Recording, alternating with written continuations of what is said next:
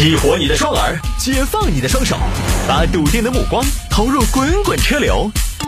给我一个槽点，我可以吐槽整个地球仪。微言大义，换种方式纵横网络江湖。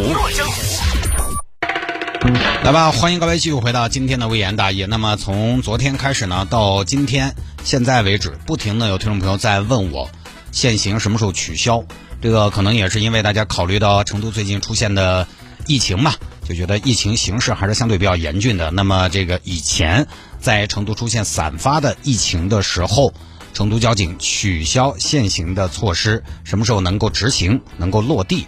这个呢，大家反正如果你加了我的微信号，拼音的谢探，数字的幺三，拼音的谢探，数字的幺三，你加了我的微信号，你就看我的朋友圈有没有更新限行的内容。如果是取消，我肯定会在，呃，我肯定会在朋友圈来给大家知无不言来进行更新的。而我呢，因为平时我还有自己的事情，对吧？我也不可能随时去在每个假期结束之后都来提醒大家第二天怎么限行。我这个每天工作量就太大了，因为我发个朋友圈，我要发十三个微信号。相对比较麻烦，都是我亲自来发，所以呢，我就会在限行有变化的情况下，才会在朋友圈做更新。我是尽量的不会做到任何的遗漏的，所以我如果这个限行的规则有任何的变动，我都会在变动之前的头天夜里，或者说提前那么一天，在自己的朋友圈来发个朋友圈来提醒一下大家。所以当你，呃，在犹豫或者说拿不准，第二天你的车限行要怎么限，是不是还限号的时候，你就看一下我的朋友圈最近有没有做这个更新。最新的限行规则就按我最近发的那条关于限行的朋友圈的内容为准就可以了。这个说的简单了嘛，对吧？其实这个呢，说实话，大家在微博上关注个成都交警，那都说的清清楚楚的，对不对？或者你再不行嘛，想点笨办法嘛。微信上有个成都本地宝，再比如说成都交管局官方网站都查得到。今天早上我下了节目之后啊，八点到九点我一直在回听众，回听众呢回了可能有两百条，就是问限行什么时候取消，对不对？啊，不说了啊。哎呀，有听众还摆一下买房要不要靠妈老儿这个话题。这个呢是前段时间微博上的一个话题，我觉得这个是啃老，首先肯定不值得提倡。但是呢，坦白讲，父母有条件帮一把，我简单一点啊，年轻人倒是也不用硬刚啊。我这些年是这个观点，这一点至少呢在前些年是适用的。买房要不要靠父母？你可以不靠的话，能不靠当然最好啊。关键是现在你不靠的话，对于刚进入社会不久的年轻人来说，要靠自己买套房，那真的是人中龙凤，这不是一件太容易的事情。我就打一个年轻人，现在毕业，我就说你毕业就能月入一万，这个少之又少，好吧？拿到手一万，一个月去除开销，打你一个月能存五千嘛？一年六万嘛？一年六万，你工作十年能存六十万，六十万能不能买房？当然能买，三十万就可以买房。但是你比如说哈，十年你存了六十万，算起来六十万能买两百万的房子。但是关键现在是什么呢？现在有个问题，房票有限。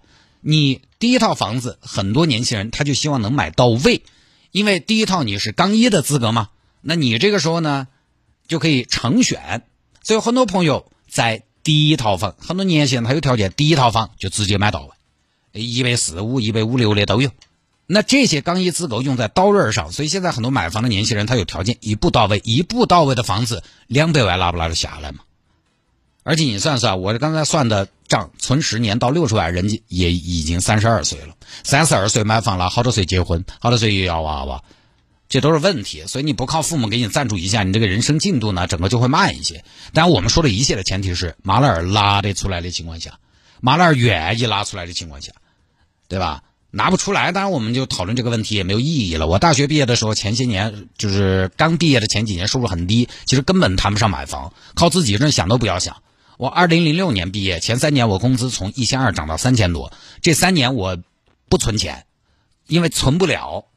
我又住在市中心，我们这个行业又半个娱乐行业，你说说，要不是零九年，当时我爸跟我说你还是去买套房子，我根本想不到那儿去。你就你觉得房子跟自己丝毫没有关系，房价上涨的压力根本传导不到你这儿来，因为你觉得踮脚都都够不着。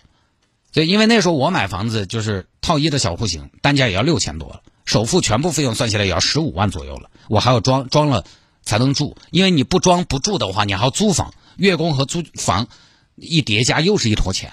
所以你说不靠父母，多少还是要靠一下。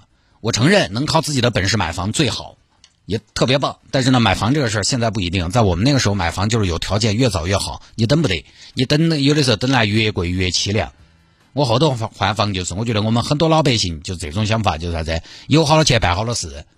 我们决定要不要买房，看首付够不够，看看月供压力大不大。当时换房手头首付差点，就看了半年没下手。等到首付够了，也就大半年时间，房价直接翻了一倍。因为我是在一六年就在看房了，一六年大家晓得跟一七年的下半年房价是两码事，就首付月供都要多好多。那真的是你刚刚在为自己收入翻倍沾沾自喜，结果一看房子，哇！是收入和房价你都翻了一倍了，你勉强是保持了和房价增速一致，但是关键是你收入基数低了嘛？你收入翻一倍，五千翻一万，一万翻两万，但房价一百万，它就翻到两百万了嘛？那都不是一个体量的翻，翻了倍你也得慢慢来，你只有靠漫长的时间才能把这个翻倍的追上。我现在都很羡慕那些就是什么呢？公积金可以把月供覆盖完的朋友，买房。我们这个系统早些年有些单位的公积金买的之高，两口子双职工家庭公积金没得地方用，拿来买房子，公积金就把月供覆盖完了，都还有剩。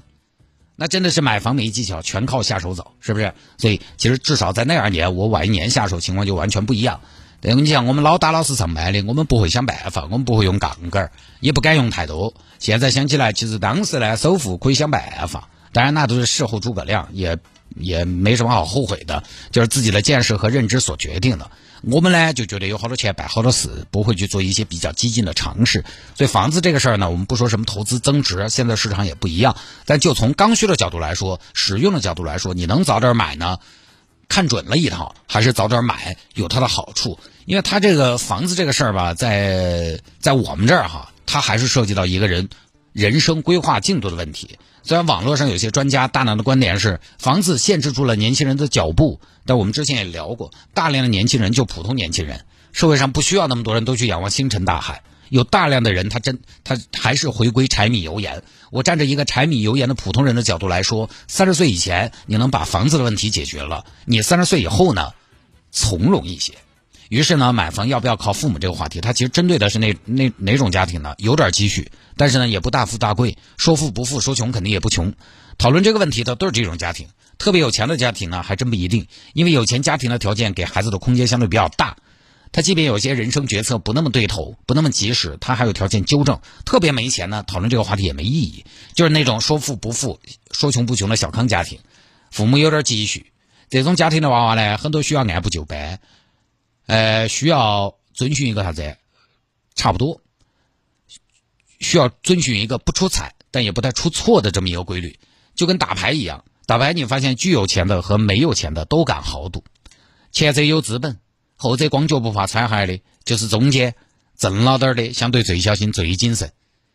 想赢怕输吗？他走的就是最稳妥的一条路。所以啊。父母能早点帮孩子把房子问题解决了，我觉得还是好事但是呢，父母帮孩子买房也不是义务啊，这个首先要明确。娃娃问爹妈要房子也不是那么的理所当然。我当时第一套房还真的不是我自己提的，是我爸提的。我反倒还有点抗拒啊，买了房我压力多大呀，反倒有点不情不愿。帮孩子买房不是父母的义务，但是你说现在年轻人在大城市安家，完全不靠父母，有条件的话也也确实没必要。以前说的是父母啥子都给娃娃安排好了，解决了娃娃没得出息，不晓得吃苦。现在慢慢看吧，其实你发现不是这样的，这个也是某种意义上的幸存者偏差。你总是看到那些从小被家长安排，长大了没出息，你当然觉得这个有道理。但是还有很多父母给娃娃规划的好的，一步一步走过来的，走得稳健的娃娃。对吧？我看到的情况是，那还是要好一些，所以真的不必以房子给孩子以锻炼，没有必要。这个东西有点大，普通家庭的孩子可控的人生路径，那个是非常重要的。这年头你观察好多身边人，你就发现不要失控，它是最重要的。物质上呢，生活好点差点，这些都是丰俭由人的，但是可控很重要。其实父母有能力帮买房，它就是一种在某个阶段的一种相对的可控嘛。好了，不说了啊。